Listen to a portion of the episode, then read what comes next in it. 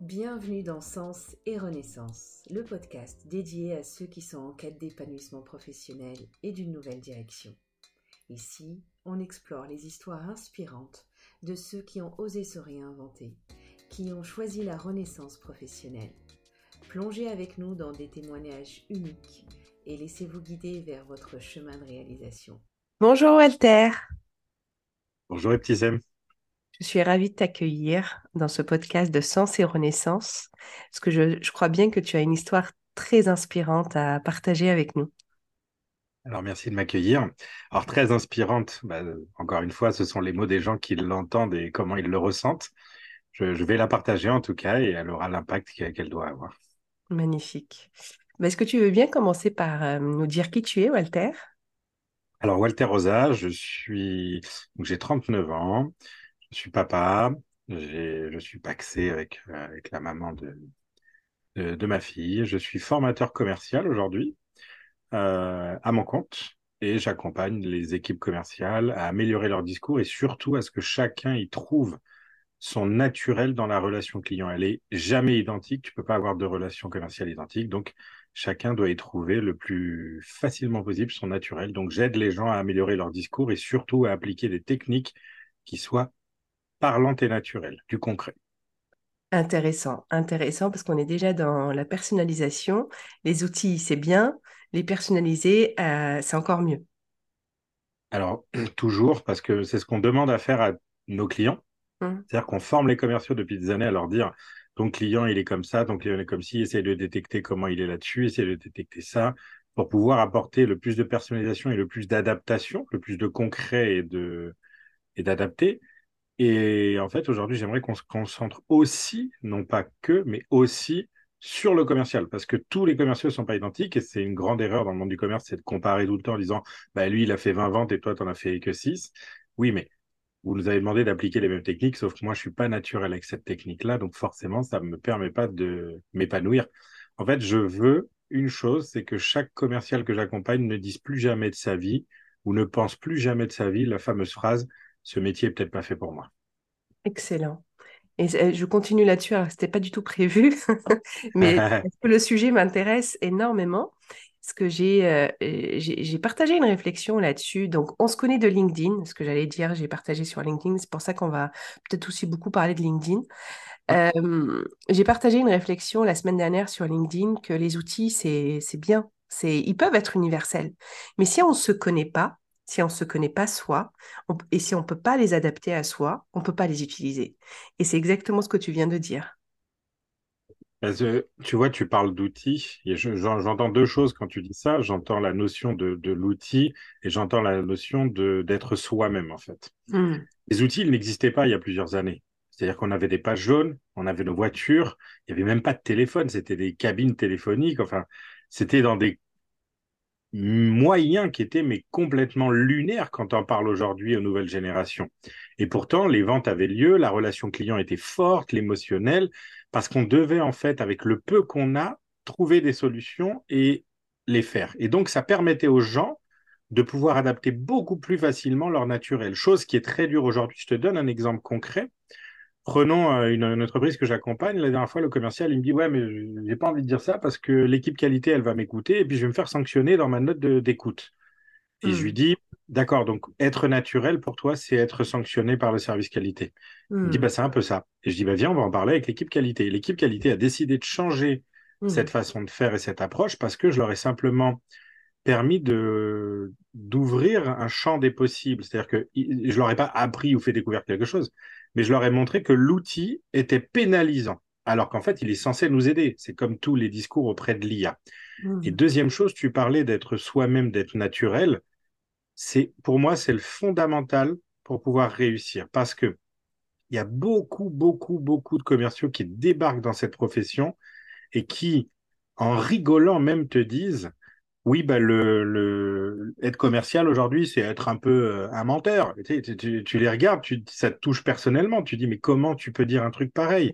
Tu dis justement, c'est tout l'inverse qu'on aime. Donc, c'est pas ça qui est la réussite. Donc, si être un menteur, c'est être toi-même, change de profession. Si être un menteur, c'est ne pas pouvoir t'épanouir dans le métier du commercial, alors tu es à ta place.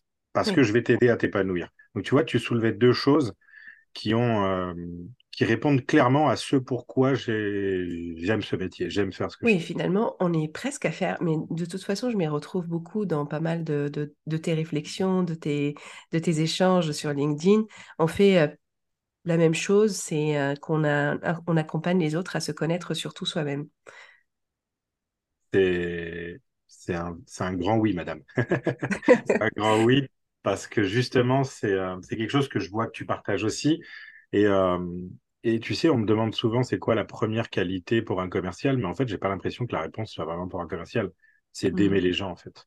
Et, euh, et, ça a un vrai impact. Tu vois la, tu vois la différence euh, j'ai une grande anecdote que je pourrais partager un peu plus tard s'il le faut, mais j'ai une grande anecdote sur un commercial qui n'était pas du tout commercial avant, mais il aimait tellement les gens. Bon, allez, je la partage tout de suite, sinon ça n'a plus de sens. Allez, allez. Euh, c'est un commercial. En fait, j'explique que j'étais dans une entreprise il y a à peu près quatre ans, et il y a un ami d'un commercial que j'ai recruté, que je connaissais par bien interposé, bref. Je recrute donc cette personne-là et il me dit tiens, euh, je te passe le CV d'un ami. Donc j'appelle cet ami, je le reçois avec une RH et la RH me dit non non, il n'est pas du tout fait pour le commerce. Et je lui dis mais justement, c'est exactement ce profil-là qui est fait pour le commerce. Tu verras, je ne cite aucun prénom volontairement puisque euh, même si c'est une histoire très positive, euh, je veux absolument pointer personne et, nommer personne. Mmh je finis par passer responsable commercial dans cette entreprise et donc je dis à une autre manager, tiens un profil, fais un entretien avec lui, et j'insiste sur les points que moi j'ai décelés. Je lui demande de regarder ces points-là. Je lui dis, voilà, cette personne-là, elle n'a jamais été commerciale, elle a été directeur de centre de loisirs. Il aime les enfants, il aime les gens. Quand on aime les enfants, on aime les gens. C'est, c'est, pour moi, ça paraît, ça paraît A, B. Il n'y a pas de. Je, vois mmh. mal quelqu'un aimer les enfants et ne pas aimer les gens. C'est peut-être possible, hein, mais je n'en connais pas pour l'instant. Mmh et je dis, mais c'est exactement ça. Et en plus, la force, c'est que regarde comment il se bat à l'entretien pour essayer de nous convaincre. Donc, il a déjà une force de conviction qui est forte, mais parce mmh. qu'il est convaincu que lui-même peut réussir dans cette profession aujourd'hui et qu'il a envie de se donner un nouveau sens. Tiens, ça, ça, fera un lien. Et, euh, et, en fait, ce qui est extraordinaire, c'est que je me bats pour que cette personne rentre dans l'entreprise. Et une fois que cette personne est rentrée dans l'entreprise, c'est devenu le meilleur commercial. Parce que il n'avait, mais même aujourd'hui, il n'est plus dans l'entreprise où on était, parce que moi non plus, je ne suis pas au passage. Mais lui, il a changé d'entreprise. Je le coach régulièrement, on s'appelle et je lui donne des techniques, il me partage des choses. Mais c'est la personne que j'ai vu faire le plus de ma vie. Hein. J'ai vu faire le plus beau silence commercial que j'ai jamais entendu. C'est-à-dire qu'on est en pleine formation avec la responsable de financement un jour et elle fait passer un audio d'un appel qu'il a eu carrément, je demande à la responsable, mais pourquoi tu as mis sur pause? Elle me dit, c'est pas sur pause. Et c'est l'impact est dingue, c'est qu'à ce moment-là, dans mon cerveau, il y a une explosion, feu d'artifice. Je me dis, on est en train de me dire que le mec pour qui je me suis battu, pour qu'il rentre dans la boîte, que je ne pouvais plus recruter pour mon équipe, qui est un ancien directeur de centre de loisirs, qui aime les gens, il vient juste de faire la plus belle qualité qu'on demande à un commercial. Mmh. Et en fait, c'est exactement ce que je te dis, c'est que pour moi, il faut déjà aimer les gens pour faire ce métier-là. Mmh. Et tu vois les impacts différents. C'est beau tout ça parce qu'on est totalement dans le sens euh, aussi du, du podcast parce que cette personne s'est réinventée dans un autre métier, mais en emmenant une qualité, euh, une, un talent qu'elle a de, de, de, sa, de sa vie précédente, de, sa, de son expérience précédente. Et c'est exactement ce que je cherche à partager avec les personnes qui, qui nous écoutent, c'est que euh, on part jamais d'une page blanche qu'on on, apporte aussi les, les, euh, les, compétences, les talents qu'on a découverts dans les autres expériences précédentes. Et toi, euh, Walter, je crois que la vente, tu as, t'as pas fait que ça, je crois. Et c'est ah ce, qui, ce qui est justement très pertinent et assez intéressant. Et on va y arriver euh, inspirant. Alors, c'est le moment où je partage justement ce que j'ai fait avant. Euh, justement, la logique de, de, en lien avec le titre Sens et Renaissance de ton podcast. Et merci encore pour m'avoir me permettre aujourd'hui de le partager. On est en 2005-2006. Je suis en alternance, je suis commercial en alternance et je cherche à obtenir le BTS NRC, pardon, qui est devenu aujourd'hui NDRC, négociation, digitalisation de la relation client. Tu vois, même le, le, le, la notion outil, même dans l'éducation nationale, elle rentre en compte. Et ça se passe très mal. J'ai une directrice commerciale. Euh, la première fois que je t'ai raconté cette histoire, tu m'as dit, mais garde-la s'il te plaît pour le podcast parce qu'elle est dingue. Et c'est du vécu. J'en avais fait un post. Je suis dans les locaux d'une entreprise Paris 18e avec une directrice commerciale qui est ma N plus indirecte. Elle n'a pas de commerciaux. Et elle me demande d'appeler un client. Alors, les clients à cette époque-là, dans cette entreprise, sont des syndics de copropriété. Et je mhm. dois les appeler pour leur proposer une solution d'intervention en urgence en cas de serrurerie, plomberie et tous ces travaux-là. Donc, je suis à mes débuts, mais moi, je suis convaincu que je connais tout dans la vente. Il hein. ne faut pas oublier ce détail, c'est hyper important. Et elle me dit, tiens, je te passe un gros client, appelle-le, allez, vas-y, tu vas y arriver, vas-y, vas-y, vas-y. Donc, très positif sur le papier, chose qu'elle n'était pas forcément tout le temps, mais c'est appréciable de le dire aussi, hein, c'est qu'elle a quand même ce côté-là, et elle, et elle me demande de l'appeler. Et là, j'appelle, et tu sais, elle est posée, moi j'ai mon bureau, elle est posée les deux mains comme ça, là, avec les épaules légèrement en hauteur, face à moi. Donc, c'est une position qui m'a marqué. La preuve, je l'ai retenue. j'ai la secrétaire au téléphone. La secrétaire m'envoie bouler, m'envoie balader. J'arrive pas à faire le passage secrétaire. Et là, à ce moment-là, elle prend, tu sais, les petits gobelets où on met tous les stylos et les feutres, dont je t'ai déjà parlé. Elle mmh. prend, pour les personnes qui écoutent aussi, je te promets, elle me le jette dessus. Oui, je te crois. Et il y avait une quinzaine de stylos, une quinzaine de feutres, de ce que tu veux, de stabilo, de gomme. Et je me prends tout. Et en fait, le moment qui m'a le plus attristé, c'est pas tant qu'elle me jette ces stylos là-dessus, parce qu'aujourd'hui, ça me paraît impensable. Je vois ça en réalité se réaliser dans une entreprise. J'interviens directement et je, demande à voir le patron et je, mmh je, laisserai jamais passer. Mais moi, mmh je l'ai en quelque sorte laissé passer. Mais le moment qui m'a le plus fait mal, et c'est, je pense, le plus gros déclencheur de ce qui va se passer après, c'est que je dois ramasser tous les stylos en plus qui sont par terre. Et là, en fait, ça, c'est pour moi le pire moment, c'est que je suis dans une salle où il y a des personnes en face de moi sur d'autres bureaux. Mmh. Il y a des témoins de ce qui vient de se passer. Et je ramasse les stylos. Et, je suis en train de ramasser les stylos. Hein? Et personne ne réagit. Et eh bien, alors là, pour le coup, non. Personne ne bouge. Il faut savoir que mmh. c'était quelqu'un qui, qui, impressionnait et qui faisait peur à beaucoup de personnes dans l'entreprise. Mmh, c'est toujours comme ça. Quelqu'un qui se laissait jamais faire, euh, qui avait des biscuits, des dossiers sur tout le monde, enfin bref. Et euh, je te passe les périodes déjeuner, on me disait, mais on sait même pas comment tu fais pour vivre, pour, pour parler avec elle. Je dis, bon, ça va, écoute, elle, n'a pas plus, elle est comme elle est, quoi. Et en fait, je ramasse les stylos un par un, et au moment où je ramasse les stylos, les fortes émotions qui viennent, euh, je te passe les détails. Je ne pas bien du tout. Le soir, je rentre chez moi, je suis pas bien. J'en parle à l'époque à mon premier amour, ma première copine. Et euh, ma première copine a une réaction qui me surprend aussi. Elle me dit Mais qu'est-ce que tu as fait de mal? Et en fait, à ce moment-là, j'ai absolument pas envie qu'on me demande de faire une remise en question sur ce qui vient de se passer, mais plutôt d'être soutenu. Mmh. Euh, et, je ne sais pas si c'est logique, mais c'est comme ça que je l'ai vécu. Et en fait, je finis par être viré le lendemain de cette entreprise. Elle me reçoit avec le boss et elle m'affiche euh, devant lui. Elle me dit tout ce que je fais de mal. Enfin bref, je passe les détails. Et je finis par aller déposer mon CV à un salon au pavillon Baltard à Nogent à l'époque, de gens sur marne dans le, dans le Val-de-Marne. Et je pose mon CV dans 10-12 entreprises. Ça se passe super bien parce qu'à ce moment-là, j'essaie de retrouver une entreprise en alternance. Et je passe devant un stand. Et là, c'est dans ce stand-là, le meilleur commercial que j'ai jamais vu de ma vie. Et bien, hmm. ce n'était pas un stand d'une entreprise comme les autres, c'était l'armée de terre. Excellent. Et là, c'est un sergent mais tu vois ce profil un peu comme dans un dessin animé Fourmis, tu vois les épaules très larges, ce, profil vraiment euh, physiquement euh, très, très, comment on pourrait le dire, très, très intéressant. C'est euh, ça ouvre une perspective de se dire waouh, s'il a un physique comme ça, c'est parce qu'il fait ce métier-là. Et donc, moi à ce moment-là, j'ai en 2006, j'ai 22 ans. Enfin, c'est l'époque où on fait très attention aussi à notre physique, comme toujours en même temps, tu vas me dire. Et donc, bah, c'est le, meilleur commercial du salon. Et je finis par faire les tests d'entrée à l'armée. Et là, je me découvre une vraie passion pour euh, l'envie de me surpasser, que j'avais pas découvert jusqu'à aujourd'hui. Euh, tel point que euh, une semaine avant de faire les tests de sélection à Vincennes, je ne savais pas faire une traction.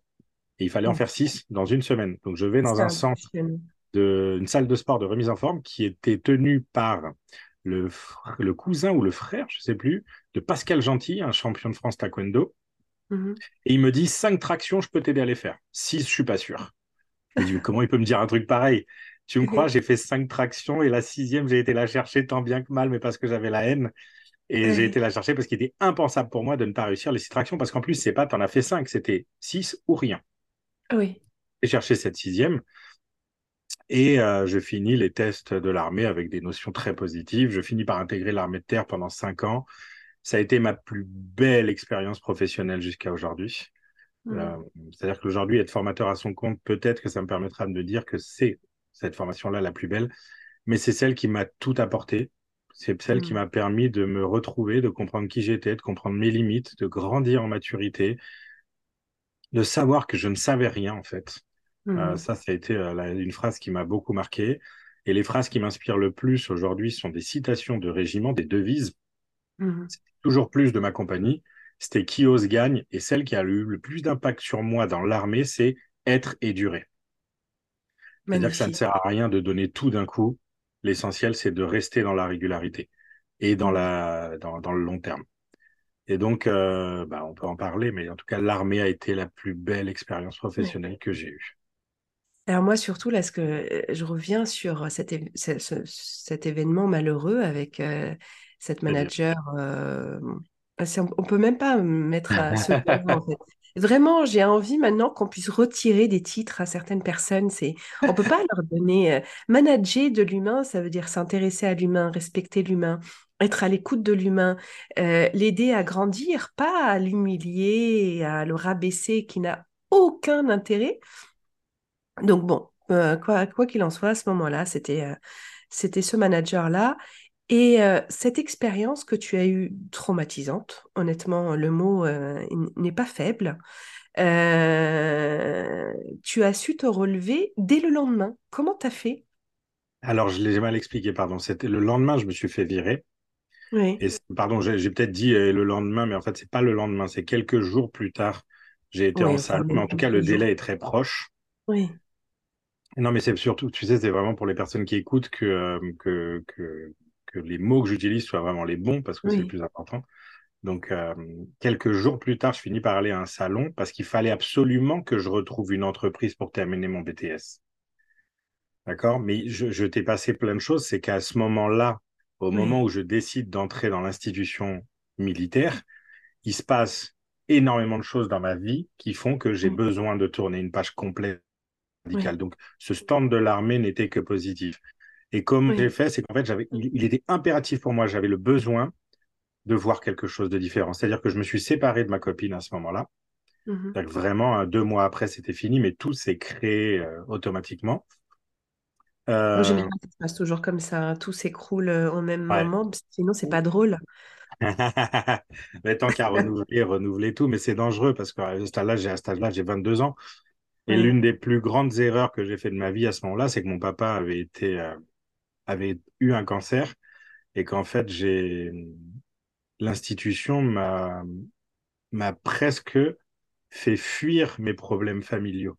Mmh. Et pour moi, mmh. c'est, tu vois, c'est, je suis très fier d'avoir été dans l'institution.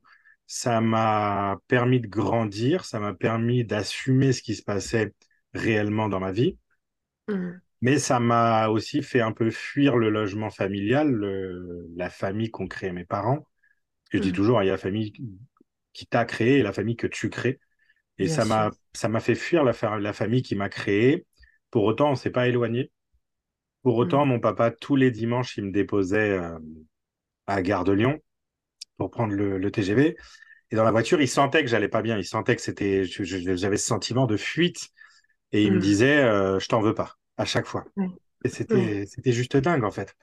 Mais, euh, mais donc, je fuis le, euh, la relation familiale, je me sépare de ma copine, je quitte mon BTS.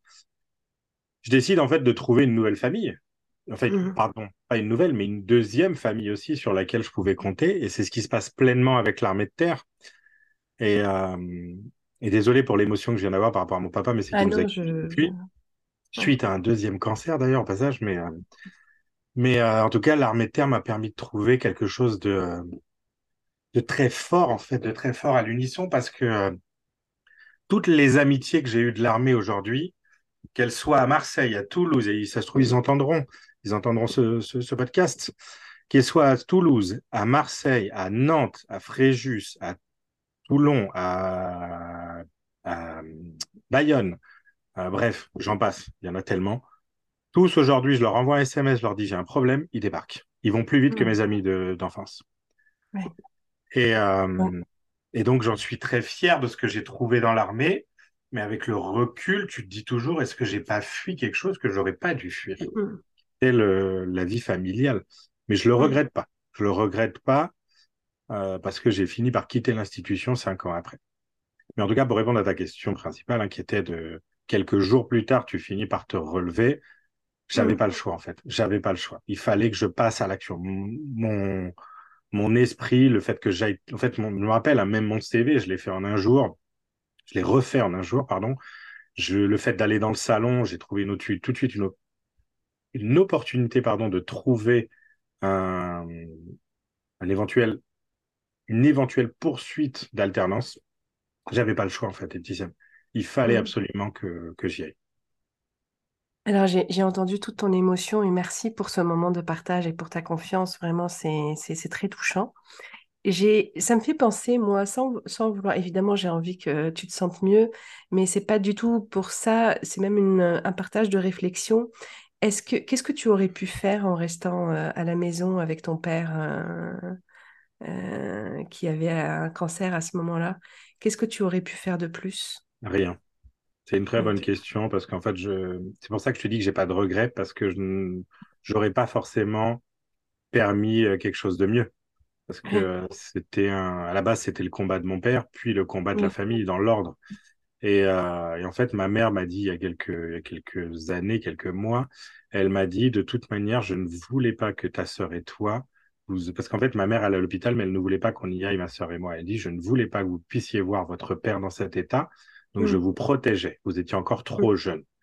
Et, euh, et ma sœur, faut savoir que euh, elle, elle, était enceinte aussi à cette époque-là, donc c'était vraiment pas la, la, la belle époque pour, mmh. euh, pour qui que ce soit. Et ma mère a suggéré tout ça. Donc pour répondre à la question, peut-être quelque chose, mais au fond de moi, je me dis rien puisque c'est c'est c'est aussi une façon d'être en paix avec la situation mmh. parce que ça mmh. sert à rien de revenir dessus. Mais ça fait partie aussi d'une de mes conclusions, c'est est-ce que j'ai fui le, le foyer? Et euh, je... comprends, je comprends que tu te, je comprends que tu te poses cette question-là et en même temps, tu avais bah, ce père qui t'accompagnait tous les dimanches euh, à la gare, en, un petit peu en te, en, te disant qu'il était fier de ce que tu faisais puisqu'il était là à chaque fois pour, euh, pour t'accompagner et que euh, toi, tu prenais aussi ta vie en main à ce moment-là. Tu l'as dit, hein, tu l'as décrit. Tout s'écroulait un petit peu à 22 ans au moment où on se construit il y a tout qui tombe en même temps, le premier job, la maladie de ton père, euh, la séparation. Et pourtant, toi, tu fais face et tu prends ta vie en main, tu pars euh, dans, un nouvel environnement que tu ne connaissais pas du tout. Et tu te mets, euh, tu te mets finalement, tu sors de ta, tu te mets en défi, tu sors de ta zone de confort et tu t'occupes de toi, tu te prends soin, tu t'éloignes pour prendre soin de toi, pour te construire toi moi, c'est comme ça que je l'ai entendu, c'est comme ça que je le vis un petit peu de l'extérieur.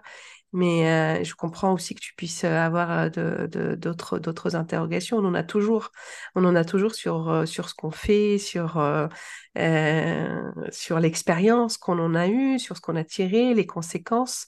Mais ce que je retiens moi de ton partage, c'est que d'abord tu réussis à avoir de l'opportunité là où il y en a pour toi. Et ça, c'est extraordinaire quand, euh, quand on est dans un moment de trouble de sa vie, comme on en a toujours, hein, tous, à un moment ou à un autre.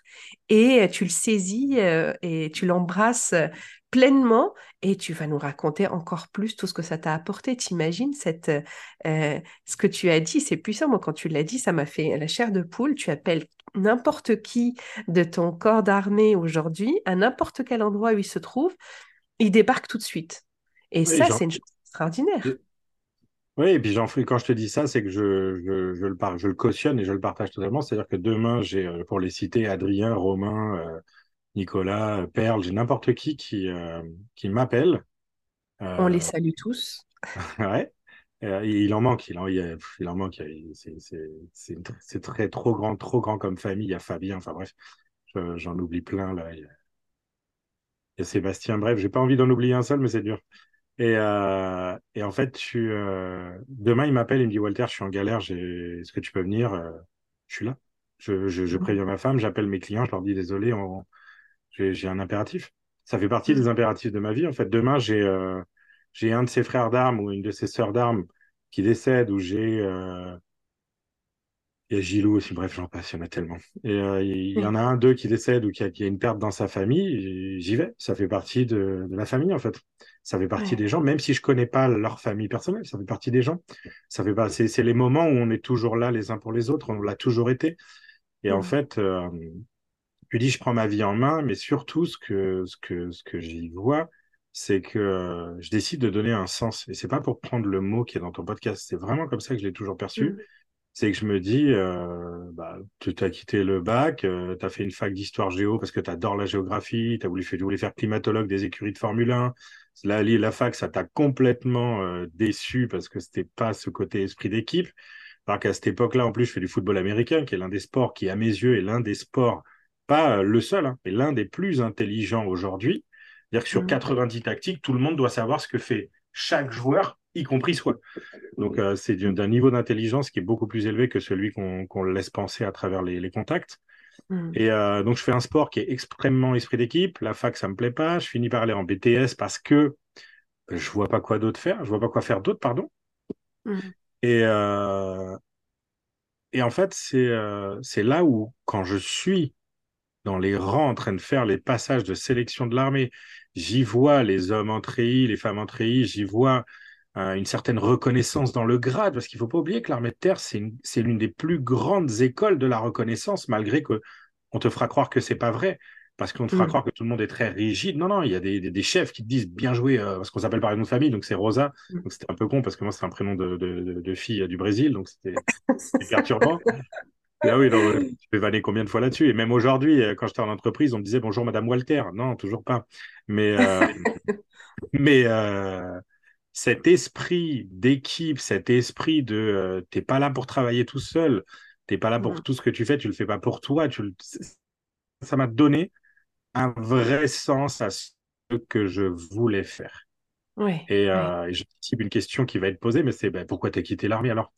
Bah Parce que quand tu avais goûté à des salaires exceptionnels tels que 3000 euros et que d'un coup tu te retrouves à 1500 euros pour manager 8 personnes et à risquer euh, au quotidien parce que tu es quand même une représentation de, de l'ordre de la discipline plus élevée que la police et quasi équivalente à la gendarmerie à mes yeux. Euh, bah, tu te dis, je prends beaucoup de risques, je prends beaucoup de... J'ai pas réussi à construire une relation avec qui que ce soit, avec aucune femme pendant que j'étais à l'armée. Donc, euh, il me manquait un vrai truc. Donc, j'ai quitté par raison financière et par raison euh, de vie personnelle. Mmh mmh Moi, je comprends, hein, je comprends qu'on puisse quitter de toute façon. C'est pas une question que j'aurais posée, tu vois.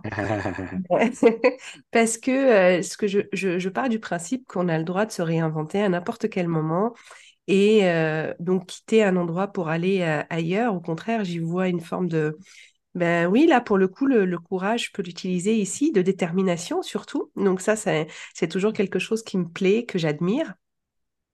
Et euh, euh, pour revenir quand même à l'armée, ce, que je, ce que je reconnais beaucoup dans tout ce que tu dis, c'est le, le, le, le, fort sentiment d'appartenance il est quand même, euh, et c'est quand même puissant ici, ça te, ça te donne vraiment des ailes. Parce que pour toi, hein, ça, toi, ça t'a convenu. Je dis pas que l'armée sera bonne pour tout le monde, mais ce qu'elle offre ici, toi, tu as su le saisir. C'est un besoin, c'est un besoin euh, euh, naturel de, de, chaque être humain. je ne sais pas si tu utilises un petit peu la pyramide de Maslow. Je l'attendais juste que tu termines pour le dire. voilà. Faire allusion à ça. Voilà, c'est un des besoins. Euh, euh, bon, quand on a fini de, de, de, en tout cas, de nourrir ceux qui sont euh, à la base, hein, ben, on commence à arriver sur le soi et pour continuer à se développer, on a besoin d'appartenir comme ça à euh, un groupe, quel qu'il soit, nos collègues. Bah, L'armée, ça a été pour toi. Et avec pourquoi ça t'a convenu toi? Parce que tu as déjà ce fort esprit d'équipe aussi qui est en toi. Je dis pas que ça sera le cas pour tout le monde. En tout cas, toi, tu t'es nourri de ça et ça a été un vrai tremplin pour toi. euh, et ça t'a appris à encore euh, te connecter avec les autres, à comprendre le fonctionnement des autres et que tu es quitté à un moment parce que ça ne servait pas aussi tes intérêts personnels. Je le comprends parfaitement. Oui, bah, c'est, tu parlais de la, la, pyramide de Maslow. Justement, pourquoi je te dis que l'armée, ça a été l'une de mes plus belles expériences professionnelles, c'est que justement, c'est pour moi, je tiens compte de cette pyramide de Maslow. Pour tous ceux qui connaissent, ils comprendront, c'est que j'étais je suis arrivé à l'armée, ça a tout de suite répondu à mon besoin d'appartenance, mmh. euh, besoin d'estime, le grade, le fait de manager des personnes, le fait d'être formé pour devenir quelqu'un d'important dans l'armée terre, parce que le sergent, j'avais le grade de sergent.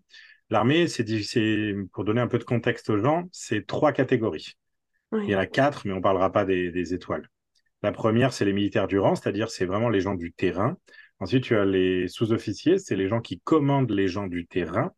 Et ensuite, tu as les officiers, c'est les gens qui vont, on va dire, ont un impact sur tous, d'accord, parce que c'est pas hiérarchique, mais les officiers sont beaucoup plus vus comme étant des personnes dans les centres de, opérationnels, tu sais, les personnes qui sont en, comme l'équivalent des, grands directeurs qui sont en réunion, d'accord À l'inverse du commercial qui va être au téléphone avec le client ou même sur le terrain à taper dans la porte, à taper aux portes, pardon. Et pour moi, le sergent, c'était c'est l'équivalent du côté du manager d'une entreprise. C'est-à-dire que c'est mmh. celui qui a ce poste de middle office qui, est, qui peut être horrible s'il le vit mal, mais qui peut être génial s'il a, la, s'il a la, validation et, et la reconnaissance de ses pairs en haut et en bas.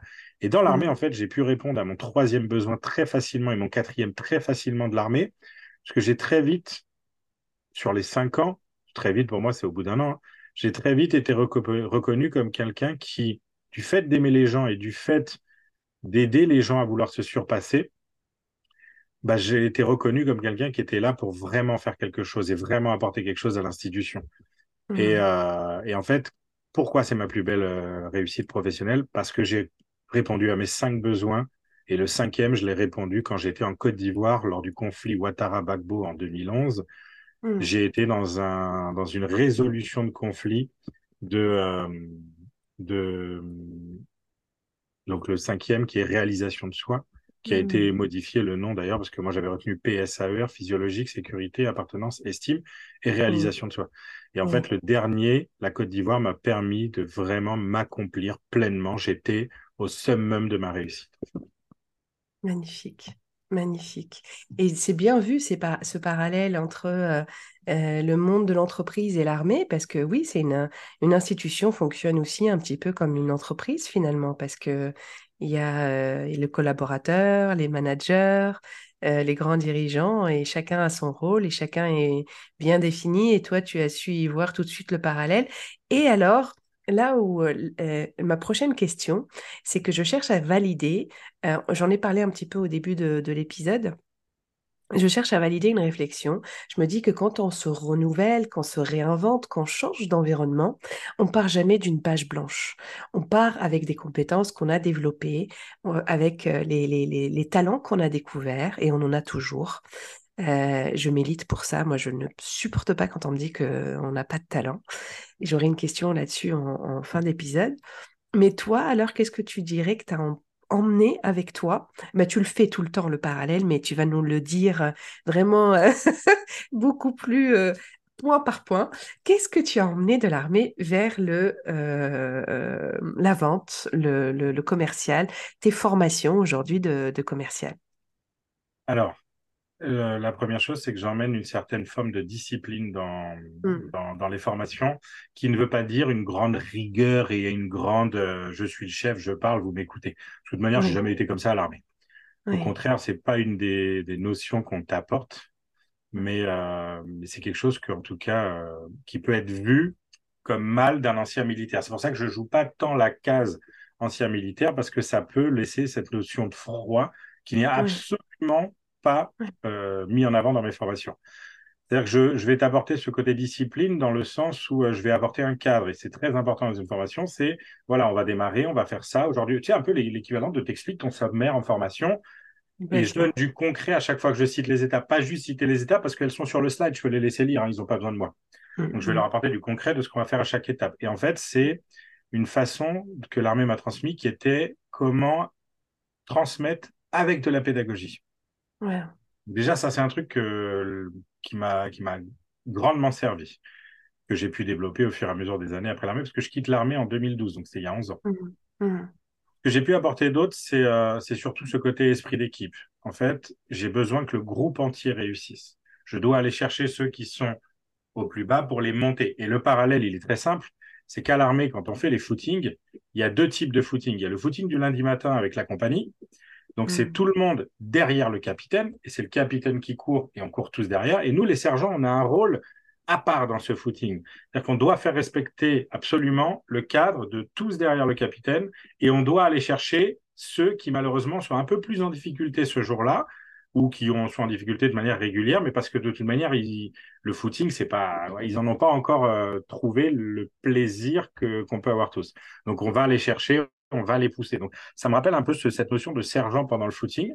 Donc, tu as le footing compagnie, donc on est, on est 130 à partir courir dans la ville de Nîmes. Hein. J'étais à Nîmes au passeport euh, pour, pour, info. Et tu as aussi le footing en compagnie, où là, le sergent a un rôle beaucoup plus soft, puisque c'est le lieutenant qui doit faire respecter tout ce qui se passe. Et le mmh. sergent n'a qu'un rôle d'observateur de ce que fait le lieutenant. Donc, c'est mm. un peu euh, ce côté où, en formation, très souvent, euh, quand je fais des formations et même quand je transmets à des personnes qui sont, euh, qui sont formateurs avec moi, je leur dis ne fais pas la conclusion, laisse-les faire la conclusion. Et c'est mm, exactement mm. ce que faisait le lieutenant lors du footing. C'est lui qui gérait son footing à lui, c'est pas moi. Donc il y a des fois où je vais faire la conclusion, comme dans le cycle Les quatre étapes du coaching, et il y a des fois où je vais laisser les gens faire la conclusion. Pourquoi?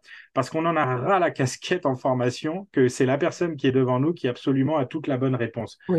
Donc j'aime bien dire, voilà, maintenant faites votre conclusion à vous. Moi, je ne touche pas, c'est votre conclusion. Bien évidemment, si vous me dites que la découverte client, ça passe par parler, je vais vous dire, attention, on s'éloigne. Mais j'ai besoin que ce soyez vous qui fassiez votre propre conclusion. Et je vais te dire, c'est un des trucs les plus forts, c'est que ça me rappelle aussi ce côté du footing avec le, lieutenant dont je te parlais, ma, ma, section, hmm. et qu'en fait, ça me, ça me procurait des déclics parce que la façon dont je le voyais faire des choses, vu que j'étais en observation, me permettait de comprendre comment les gens voyaient ce que je faisais avec les autres sergents en footing compagnie. Et donc là, le fait que les gens font leurs conclusions, ça me permet moi d'apprendre aussi. Et oui, parce que je vois comment ils font. Donc je me dis, tiens, ça pourrait être pas mal de d'aiguiller la prochaine formation de ce, de, dans cet axe-là. Et en fait, je le fais jamais. Pourquoi? Parce que je veux absolument que les formations soient libres d'interprétation par chaque groupe. C'est le groupe qui construit la conclusion. C'est pas moi. Il faut pas se positionner comme ça. Donc ça, c'est euh, c'est intéressant. Un parallèle que j'ai pu que j'ai pu amener. Un autre parallèle, donc l'esprit d'équipe, je l'avais déjà, faut le dire, mais en fait, il a été encore plus solidifié par euh, par euh, l'institution. Il y a le côté organisationnel. J'étais pas du tout bon et aujourd'hui, je suis entre pas très bon et correct. Non, je rigole, mais c'est, tu sais, pour dire que j'ai évolué, en tout cas, j'ai évolué en termes d'organisation. Non, je rigole, j'ai beaucoup progressé en organisation. Euh, je suis beaucoup plus en process pour moi que je l'étais avant, ça c'est sûr et certain. Mmh. Et par expérience et par certains managers que j'ai eu aussi après qui m'ont permis d'évoluer là-dessus. Un autre point très très fort que, euh, que j'ai pu amener, et ça c'est l'armée qui m'a permis de le développer, aussi bizarre que ça puisse paraître, c'est l'écoute. Parce qu'en fait, quand tu parles à un militaire, va parler aux gars de Vigipirate. Tu verras, ils te feront des phrases courtes. Jamais ils font des phrases longues. Parce qu'en fait, on est censé écouter et comprendre ce que la population a à nous dire et pas l'inverse. Quand j'étais en mmh. Côte d'Ivoire, on nous demandait de faire des patrouilles en ville, de descendre, d'aller parler avec les gens qui tenaient euh, des, marchands de, de, ce que tu veux, de, du, gars qui faisait du bois, de ce que tu veux, de n'importe, n'importe. Il y avait de tout, des vendeurs de, de, canettes, des, taxis. On nous demandait de descendre et d'aller les voir et de leur dire comment ça va, comment vous sentez la situation en ce moment. Donc, tu n'es qu'à l'écoute parce que tu dois mm. reprendre tout ce qui est dit. Donc, tu vas toi avec un de tes soldats qui, lui, en fait, doit enregistrer aussi tout. Et à la fin, mm. vous notez tout dans la voiture quand vous rentrez pour aller le donner. Et en fait, cette notion d'écoute, la première mm. fois que je l'applique et que je la vois vraiment, c'est à l'armée. C'est pas dans ma carrière commerciale avant l'armée. Donc aujourd'hui, quand je parle à un client et que je lui dis, bah, expliquez-moi, mais comme je le dis à tous les commerciaux que je forme, imagine que tu dois ensuite me raconter l'histoire de ce client. Comme ça que je le transmets souvent et quand j'ai managé un, en quand j'ai managé des commerciaux, je leur disais en fait j'ai besoin que tu puisses me raconter à l'image de Père Castor l'histoire de tes clients en fait. Qu'est-ce qu'il est, qu'est-ce qui s'est passé? Si tu l'écoutes pas assez, tu vas me raconter un truc qui va durer 30 secondes. Jamais tu m'endors comme j'endors ma fille aujourd'hui. Ma fille, je Mhm. l'endors pas en 30 secondes avec une histoire. Donc c'est assez drôle parce qu'en plus, je te fais des parallèles avec le- la, la vie perso d'aujourd'hui. Excellent, je trouve ça génial. l'armée m'a permis d'apporter cette notion de comprendre ce qu'était vraiment l'écoute. Parce que je peux te dire que tu peux croiser tous les militaires que tu veux. Vraiment, dans leur rôle, dans leur fonction, ils sont pas bavards. Ils sont très, Mhm. très, très à l'écoute. Et, Moi, euh, je, te, je te rejoins là, euh, alors pas l'armée, mais la gendarmerie, c'est un peu la, la même chose. Et j'ai mon beau-frère qui est, qui a fait toute sa carrière du coup en, en gendarmerie. Et c'est vrai que je reconnais ça. hein. Il a, il est, il a des phrases très courtes, il est beaucoup plus à l'écoute. Et là, toi, tu démontes aussi un peu le mythe du super commercial qui a du bagou, qui sait parler, qui parle, qui parle, qui parle. Et en fait, euh, c'est pas vrai, hein, on le sait. Mais toi, tu en parles beaucoup aussi dans tes posts. Le, le, le commercial, le bon commercial, c'est celui qui sait écouter, pas qui sait parler. Oui, c'est, pour ça que je te, ça rejoint plein de choses. Ça rejoint le commercial dont je te parlais, qui était directeur de centre de loisirs. Ça rejoint mon beau-frère, qui est l'un des meilleurs commerciaux aujourd'hui chez Porsche, euh, qui n'est absolument pas bavard. Euh, et en fait, justement, ces gens-là sont tellement dans l'observation, quand ils sont pas bavards, qu'ils sont dans la capacité de faire ce que j'appelle rendre la monnaie de la pièce à un client. C'est-à-dire, Mm. tu m'as expliqué tellement de choses, voilà ce que j'ai retenu. Tu m'as dit que tu cherchais ça, voilà le produit qu'il te faut pour répondre Oui. entièrement à ça. Oui. À quel moment tu peux être capable de dire à un client, je sais ce qu'il vous faut, quand tu lui as posé trois questions. Donc, pour pouvoir lui répondre, il faut lui poser des questions. Oui, mais le but de poser des questions, c'est surtout de lui donner sa place, en fait, de lui laisser le temps de s'exprimer. Alors, tu sais, le, le commercial avec du bagou, le commercial avec le blabla, bon, ça, c'est des légendes urbaines aujourd'hui. Ça Mm. n'existe pas, ça ne marche pas. Et euh, le commercial qui fait que de parler, s'ils estiment commercial, on- je l'invite à m'appeler qu'on échange un peu parce qu'il y a quelque chose qui ne va pas. Parce qu'on le sait bien, aujourd'hui, le client est à- le client va devenir le client 3.0, c'est-à-dire qu'il est déjà 2.0, c'est-à-dire qu'il se renseigne. C'est-à-dire que le premier, il ne connaissait l'information que par celle que le journal lui donnait ou le commercial qui venait à sa porte lui donnait. Le 2.0, il se renseigne avec Internet. Le 3.0, il aura l'information, il n'aura même pas besoin de se renseigner, il va beaucoup évoluer par rapport à aujourd'hui. Mm. Si tu n'écoutes pas le client, si tu ne prends pas le temps, si tu ne passes que ton temps à lui parler, le résultat sera jamais positif. Oui. Surtout Oui, puis- que c'est Vas-y, vas-y, non, vas-y. non, non, je t'en prie, je t'en prie, vas-y. C'est que c'est pas. Le fait de, de, de- de- En fait, il y a une notion qui doit être mise en avant aussi. On ne parle pas de juste faire la vente.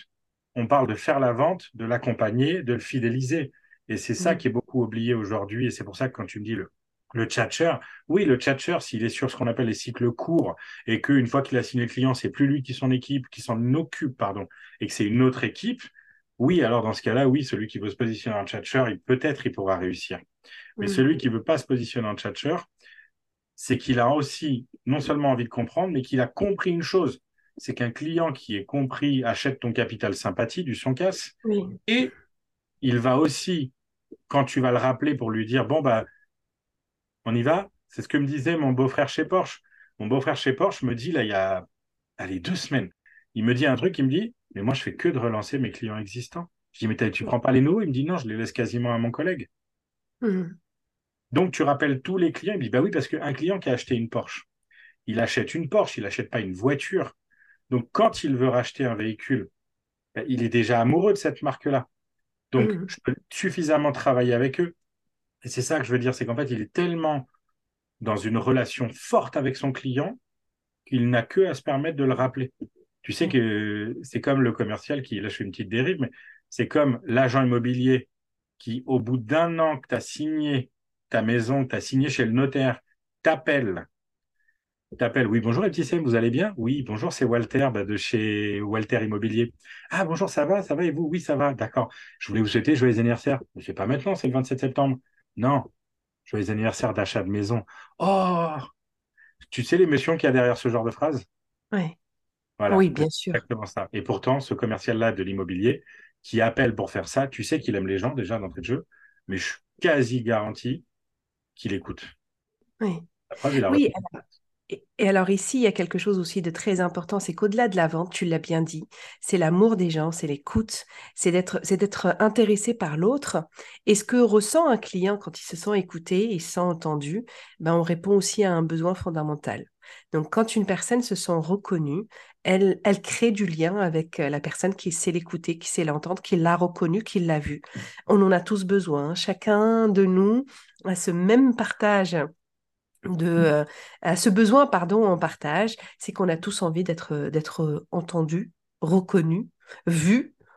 Donc c'est là ce que tu apportes là, c'est c'est du c'est du nec plus ultra. Et je reviens aussi à autre chose, c'est la, discipline, tu en as parlé en tout premier de, la compétence que tu as emmenée de l'armée. Et, et moi, je la trouve très importante et pour tout. Parce que je, je, faisais encore le, euh, j'en parlais encore il y, a, quelques jours, je disais que vouloir, ce n'est pas suffisant. Si on, veut sans discipline, sans plan d'action, sans se mettre un, des tâches euh, à savoir par lesquelles on va commencer jusqu'à l'atteinte de son objectif, vouloir, ce n'est pas suffisant. Donc j'ai l'impression quand même que l'armée t'a apporté des qualités extraordinaires. Oui, bien évidemment, parce que j'en ai aussi su en tirer profit, encore une fois c'est que j'y ai vu, euh, j'y ai vu l'avantage que ça pouvait m'apporter et surtout que j'étais en quête de ça. Parce que j'ai conscience qu'avant l'armée, j'étais tout sauf celui que je suis aujourd'hui. Et que mmh. euh, j'ai vraiment changé ma perception sur beaucoup de choses. J'ai changé ma, ma maturité, forcément, c'est logique, mais j'ai surtout changé ce côté où j'étais persuadé de tout savoir. Je, je connaissais tout. J'avais 22 ans, mes parents me parlaient, les gens autour de moi me parlaient ma directrice commerciale m'expliquait des choses. Non, tu vois, je, pour moi, non, ils avaient mmh. tort, j'avais raison. Et en fait, l'armée mmh. m'a vraiment permis de passer. Alors, le mot le plus connu qu'on utilise fréquemment, c'est l'humilité, mais m'a vraiment permis de comprendre que euh, fallait, qu'il fallait prendre le temps de la réflexion avant de, faire les choses. Mmh. Même chose, tu sais, la fameuse expression, toute ta langue cette fois dans ta bouche avant de parler. Alors, je l'ai fait trois fois dans ma vie. J'ai réussi à se retourner cette fois la langue dans ma bouche et je l'ai vraiment fait. Mais c'est plus l'image qu'il y a derrière. Mais euh, en tout cas, oui, la discipline. En fait, il y a, ça m'a marqué il y a deux ans. Je prends un coach sportif et il me dit euh, Non, je m'en fous de ta motivation. Je dis Quoi Il me dit Je m'en fous de ta hmm. motivation. Ce que je veux, hmm. c'est que tu aies de la discipline. Je dis Wow, j'ai pas compris cette phrase. Et il me dit Bah, en fait, s'en fout d'être motivé pour aller faire du sport. Eh c'est juste que tu t'obliges à le faire. Et, euh, et c'est partout pareil. C'est dans les formations, quand j'arrive dans les formations, je m'oblige à une chose, qui est une anecdote d'ailleurs, c'est je m'oblige à voir sourire les gens. Hmm. Rire, tant mieux, mais minima sourire.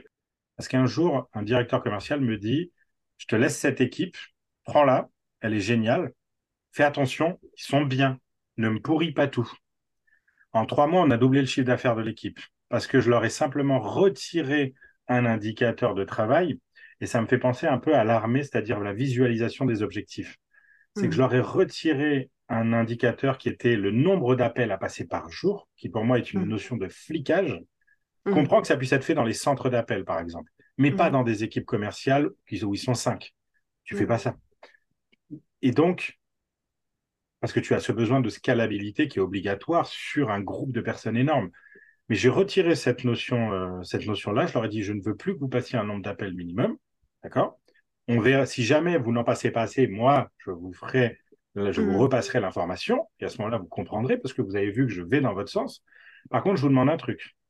Vous me faites sourire trois clients minimum par jour. Si c'est pas le cas, vous quittez pas le lieu. Je veux qu'il y ait trois clients qui aient le sourire en raccrochant avec vous. Ou, si vous n'avez pas réussi à les faire sourire, que quand ils raccrochent, ils vous disent Bonne journée, Walter. Si vous n'avez pas ça, vous n'avez pas touché émotionnellement le client. Donc, je veux pas, vous ne me parlez pas de vente. Ah, le sourire comme indicateur, c'est j'aime bien. Moi, tu sais que ça me plaît, ça. Surtout qu'en plus, alors c'est une notion en plus qui va en lien avec ce que je disais tout à l'heure, c'est qu'en plus, je leur disais, chaque appel où vous avez eu un client qui a souri, vous me le donnez, et moi, je l'envoie aux équipes qualité. Hmm. Parce que vu que vous allez être écouté sur des appels, tant qu'à le faire sur des appels qui sont avec l'objectif que je vous ai donné. Et donc, mm. les équipes qualité, elles revenaient, elles me disaient, mais c'est dingue, en fait, dans ton équipe, aujourd'hui, il y a une vraie relation client. C'est pour ça qu'on a mm. doublé le chiffre d'affaires. Qu'en fait, je leur ai demandé simplement, il y avait une fameuse phrase qui a été citée par un grand conférencier français qui s'appelle Michael Aguilar, qui dit, les meilleurs commerciaux ne se considèrent pas comme des commerciaux, mais comme des serviteurs. Mm. Rendre service, quel beau métier. Je te, je te fais du plagiat parfait, hein, même, même, si je l'adore, Michael. C'est exactement les phrases, les phrases qu'il dit.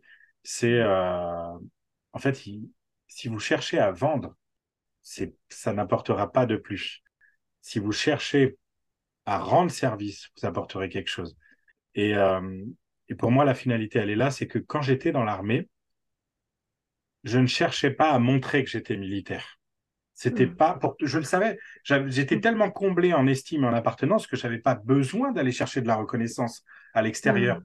Je le savais que j'étais sergent de l'armée de terre. Tu sais, en plus, on met tous ces petits blasons là sur le côté des épaules. Observez bien les, les tenues des militaires. Tu as le grade qui est au milieu de la poitrine. As ici, sur les, le haut des épaules, sur les trapèzes, tu as l'appartenance de compagnie. Et sur le, le début du, euh, du biceps, la première partie de l'épaule, en fait, sur le, le côté, tu as l'appartenance de, de bataillon, de régiment. Et donc, tu te rends compte sur ta tenue, tu as un Mm. truc qui te dit tu fais partie de nous. Ah oui, Donc, excellent. C'était ça aussi que j'ai, une des forces que j'apporte aujourd'hui dans les formations, c'est que le groupe sent que le groupe grandit. Mm. Les individualités grandissent, mais elles font que le groupe grandit. Et c'est exactement ce que j'ai pu, donc ce que j'ai, ce que j'ai bénéficié à l'armée en termes de compétences, c'est la capacité de comprendre que c'est vraiment le groupe qui avance ensemble. Et je peux Alors- dire que j'en ai pris des claques avant de le comprendre réellement. Oui, oui, la vie, quoi.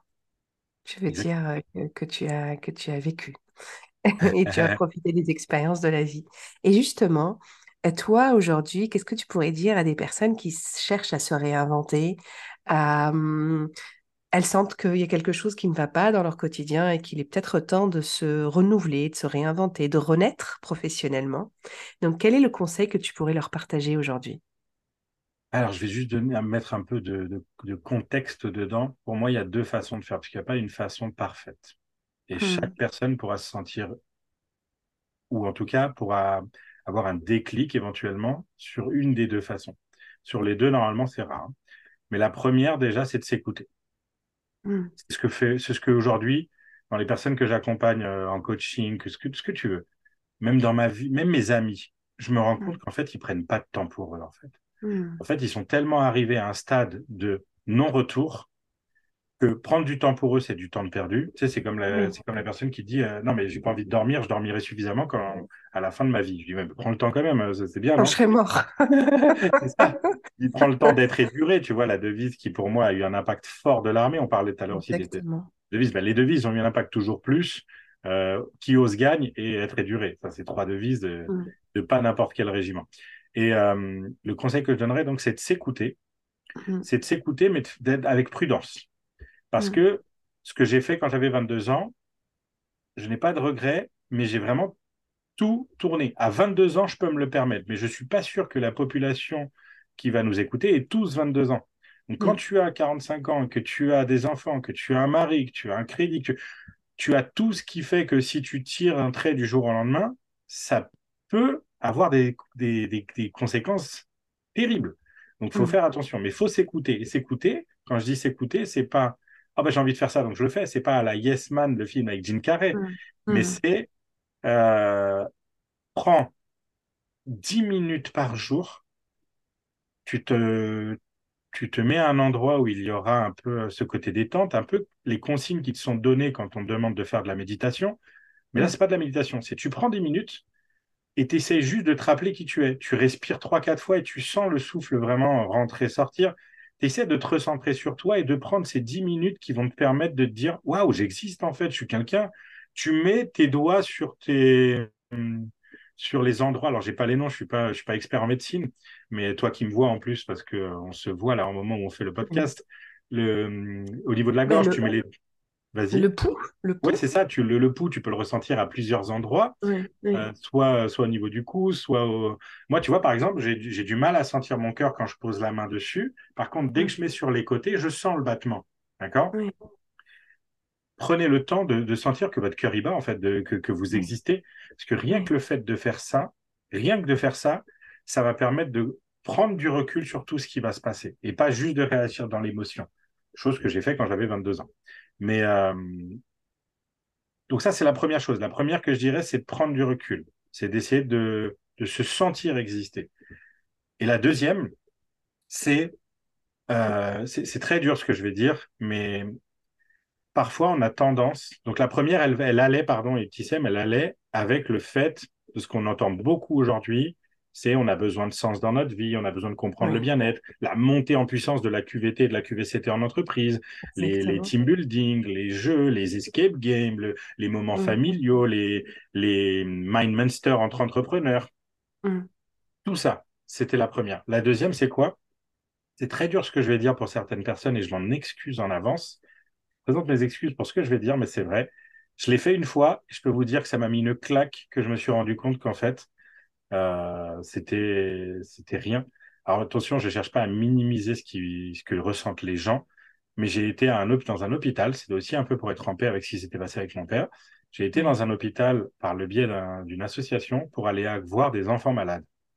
Et je peux te dire que quand tu vois ça, tu ressors de là-bas. Alors le but n'est pas de te dire, oh ben c'est rien mes problèmes. Non, Non, mais c'est de dédramatiser ce qui se passe. oui, je comprends. D'accord? Et je peux te dire que quand tu vois ça, quand tu entends autour de toi des choses qui ont un impact immédiat en termes d'émotion, c'est la dernière fois j'étais en coaching au sein du- d'une école très connue, euh, en France, à Paris surtout et en France. Et quand j'étais au sein de cette école, je devais intervenir le lendemain encore une fois, et la responsable pédagogique m'envoie un message en me disant Est-ce que je peux t'appeler, s'il te plaît? Je lui dis oui. Elle m'appelle et elle me dit Il y a une des étudiantes qui vient de perdre son enfant.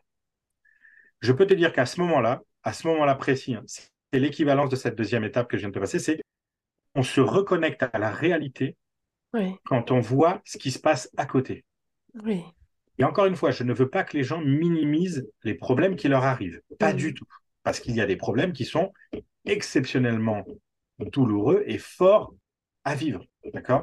Mais quand c'est un problème comme Walter Rosa qui vient de perdre son alternance, qui euh, s'entend pas avec sa chérie et c'est son premier amour, il a 22 ans, c'est entendable. Mais quand il a son papa qui justement a un cancer, là, attention. Je veux pas qu'on Mhm. minimise le, le fait que, ou moi, par exemple, j'aurais pas minimisé le fait que mon papa était touché. Mm. Mais je pense que par moment, on est tellement en quête de bien-être. Ça me fait penser à l'image, tu sais, de cette euh, vidéo, de cette photo que j'ai pu voir, où tu vois un mec à pied qui regarde un mec à vélo qui dit Ah, j'aimerais bien avoir un vélo. Et tu vois le mec en vélo qui regarde le mec en voiture qui dit Ah, j'aimerais bien avoir une voiture. Oui, Et le mec en voiture, il voit un gars en Porsche, il dit Ah, j'aimerais bien avoir cette Porsche. Et le mec en Porsche, il voit un gars en hélicoptère, il dit Ah, j'aimerais bien avoir cet hélicoptère. En fait, c'est pas pour minimiser, mais c'est surtout pour se rendre compte l'herbe, elle n'est pas plus verte ailleurs non plus. Oui, oui. Oui, Et- se comparer, c'est pas, pas Ouais, toujours la... Exactement. Et c'est qu'en fait, on est souvent en quête de, de choses parce qu'on veut ce qu'on n'a pas. Mm, mm. Euh, Et qu'on oublie ce qu'on a. Et qu'on oublie ce qu'on est, surtout. Tu Absolument. sais, Et c'est la fameuse chanson, on nous fait croire que le plus important est d'avoir, alors qu'en fait, le Alors, plus important, c'est d'être. Mais tu te rappelles, alors, tu- on, euh, beaucoup, je pense, l'ont vu et l'ont entendu, et toi aussi, la première. Tu sais, cette, euh, ce ce post LinkedIn qu'on voit apparaître chez certains et cette histoire que tu vois sur Internet, c'est l'histoire d'un petit à qui on demande Tu veux faire quoi plus tard? Oui, Et le premier répond, ben, moi, j'aimerais être médecin. Ah, Oui. super, bravo. Et le deuxième, moi, j'aimerais être avocat ou vétérinaire. Ah, super, mais c'est génial, tourner vers. Et toi, moi, j'aimerais être heureux. T'as rien compris? Oui, non, c'est vous qui avez rien compris à la vie. c'est exactement Et- ça. C'est pour moi, c'est exactement ça. C'est que le fait de minimiser ce qui est minimisable, le fait de se recentrer sur soi, ça nous permet une chose. Ça nous permet de simplement de nous rendre compte, mais je suis là, en fait, je suis vivant. Vivant, j'ai, un, et tu sais, ces histoires fortes qu'on entend de personnes qui ont vécu des choses atroces et qui se sont relevées et qui en plus ont créé une association en lien avec ce qu'ils avaient vécu. Enfin, pour moi, là, il y a, il y a un message très, très, très, très puissant. la résilience, la résilience, c'est magnifique. Exactement. Et c'est cette capacité de. Je vais te donner une autre anecdote qui n'est pas en lien avec tes réponses, mais en lien avec le concept d'association, euh, lien avec tes questions, pardon, et les réponses que j'apporte. C'est, euh, on me demande, eh, oh, si un jour tu gagnes à l'euro million, qu'est-ce que tu ferais? Je ferais deux choses. La première, je créerais une association, je ferais en sorte qu'elle soit extrêmement développée en France pour accompagner tous les futurs papas. Parce qu'en fait, pour On moi, n'en a pas. hein, On n'en a pas. Oh, Il y en a peut-être, et je ne critique pas, je, je ne compare pas, je ne juge pas. Je- Mhm. tant mieux, elles existent et tant mieux. Mais il en manque pour moi parce que moi, j'ai été papa et je peux t'assurer que mes deux premières années, ça a été une Oui. catastrophe. Oui. Émotionnellement, pour moi, ça a été une catastrophe. Je me suis fait dépasser, j'ai pas compris ce qui se passait. Bref, donc j'ai été voir un professionnel pour pouvoir poser des mots, nommer ce qui se passait. Mais moi, si je gagnais à l'euro million, la première chose que je ferais, c'est de créer une association pour aider les futurs papas. Je resterai formateur commercial. Hein. Que La question que je pose souvent aux gens pour savoir s'ils sont vraiment animés par ce qu'ils font, c'est si tu gagnes à l'euro million, tu fais quoi? Oh ben moi, je quitte mon travail tout de suite. Ok, d'accord, ok, voilà. Ben, tu vois, ça c'est un, premier indice. Ben, en fait, peut-être que tu dis ça aujourd'hui, mais demain, si tu avais vraiment l'argent, tu te rendrais compte que, ben, en fait, il te manque quelque chose. Et ce quelque chose, c'est ce que tu faisais. Donc, il y a deux choses que je ferais. La première, si je gagne un euro million, c'est de créer une association pour permettre aux gens, d'accord, aux futurs papas, ben, de comprendre ce qui se passe. Et j'en créerai une autre, forcément en lien. Je n'avais pas prévu euh, initialement à chaque fois que j'en parle, mais c'est de créer une autre association pour aider les mamans en lien pour connecter toutes celles qui existent aujourd'hui. Parce que tu mmh. fais l'association A ou l'association AB, B, tu n'as pas la même chose. Mais je pense mmh. que je créerai une association pour que tu aies une hotline qui existe déjà. Il y a des gens qui font ça, mais une hotline quand tu es papa et maman. Parce que c'est une, expérience géniale. Le seul mmh. truc, c'est que j'ai l'impression qu'on vieillit beaucoup plus vite tellement on morfle. Ah oui, oui, on morfle. Et puis en plus, personne ne nous dit que le métier de parent est un métier et que ça s'apprend et qu'il n'y a pas de... C'est dommage, je veux dire, que ce ne soit pas accompagné. En fait, pour les deux, parce que tu sais, les mamans morflent aussi beaucoup. Mmh. Alors, c'est peut-être parfois, enfin, dans la plupart des cas, et encore, franchement, dans mon entourage, moi, je, je me méfie de la tu sais, de la fameuse euh, euh, phrase que les femmes sont naturellement euh, maternelles, que c'est pas, que c'est un instinct. Non, non, moi j'ai vécu. C'est faux, madame. Moi. Ah oui, oui, très près de moi. Une femme extraordinaire qui est mon modèle, qui est vraiment un modèle pour moi de femme, qui n'a pas pu faire le lien tout de suite avec son enfant. Donc, euh, et ça, c'est la bonté. Quand je te dis c'est un modèle, parce que elle est tout pour moi cette femme. C'est la bonté euh, illustrée, c'est la réussite euh, professionnelle, c'est la, c'est la, la réussite en tant que personne. C'est une femme magnifique, et donc elle n'avait, voilà, il y avait rien qui clochait chez elle, et pourtant, bah, le lien ne s'est pas fait. Et parce que, parce que ça arrive, il faut arrêter avec cet instinct maternel. Et je crois que tu as, as totalement raison. Moi, je te rejoins dans ça. nous, les parents, on n'est pas assez accompagnés et, euh, et que bah, avoir, euh, avoir la possibilité d'être formé à ce métier et que c'est normal. Moi, je, je veux dire, euh, je le, je le vois pas d'un mauvais œil qu'on me, me donne des, des pistes. D'ailleurs, on en reparlera une autre fois, mais tu sais que mon premier, mon premier métier dans le coaching, ça a été coach parental. Incroyable. Oui, on en reparlera. J'ai la fondatrice de l'association avec moi. Eh ben voilà, allez, on fait ça ensemble. Vraiment, on va en reparler. Bon, ben écoute, j'étais, euh, je crois qu'on arrive euh, sur une belle fin pour euh, cet épisode. J'étais ravie de, d'en apprendre encore plus sur toi. La dernière fois qu'on s'est croisé avec Walter, je l'ai, je l'ai presque évité parce que je voulais apprendre. je voulais vraiment réserver la surprise pour le podcast. Donc c'est parfait. Maintenant, dorénavant, quand je te recroise dans les événements, mais je te collerai. non, mais tu sais que c'est, marrant que tu le nommes et que tu le dises, parce que euh, j'ai eu le même sentiment, en fait. C'est-à-dire qu'il y avait toi, il y avait Dounia, il y avait d'autres personnes. En fait, euh, je voulais absolument parler avec d'autres personnes parce que je me suis dit, euh, d'ailleurs, je pense que quand on s'est parlé, ça s'est senti. Il y a eu ce moment de, Bon, à bientôt. Hein. ouais, ouais on, se, on, se recapte. Parce que j'avais peur, juste... en fait, c'est ce que je t'avais dit d'ailleurs quand tu me proposes la première fois ou la deuxième de faire ce, euh, ce podcast, je te dis, je te préviens, je vais être en total impro. Je, si tu veux me dire les questions que tu vas me poser, tu me le dis, mais plus tu vas me les poser, moins je les aurai préparées, moins je vais te donner la réalité de ce qu'il y a derrière tout ça, parce que ce ne sera pas calculé. Je sais qu'il y a des personnes qui, quand elles font leur podcast, elles le préparent, et parce qu'elles font, et elles ont besoin de ça. Et tant mieux, parce qu'encore une fois, c'est leur naturel. Moi, mon naturel, c'est de d'être pas mal dans l'impro, mais parce que si on parle de ma vie, je la connais, je la maîtrise, je sais de quoi on parle. Si tu me parles de découverte client, je sais de quoi on parle. Si tu me parles de, euh, je sais pas moi, de climatologie, je sais de quoi on parle. Quand je suis sur des sujets que je maîtrise pas, donc là c'était de partager mon expérience, je, le maîtrise euh, heureusement.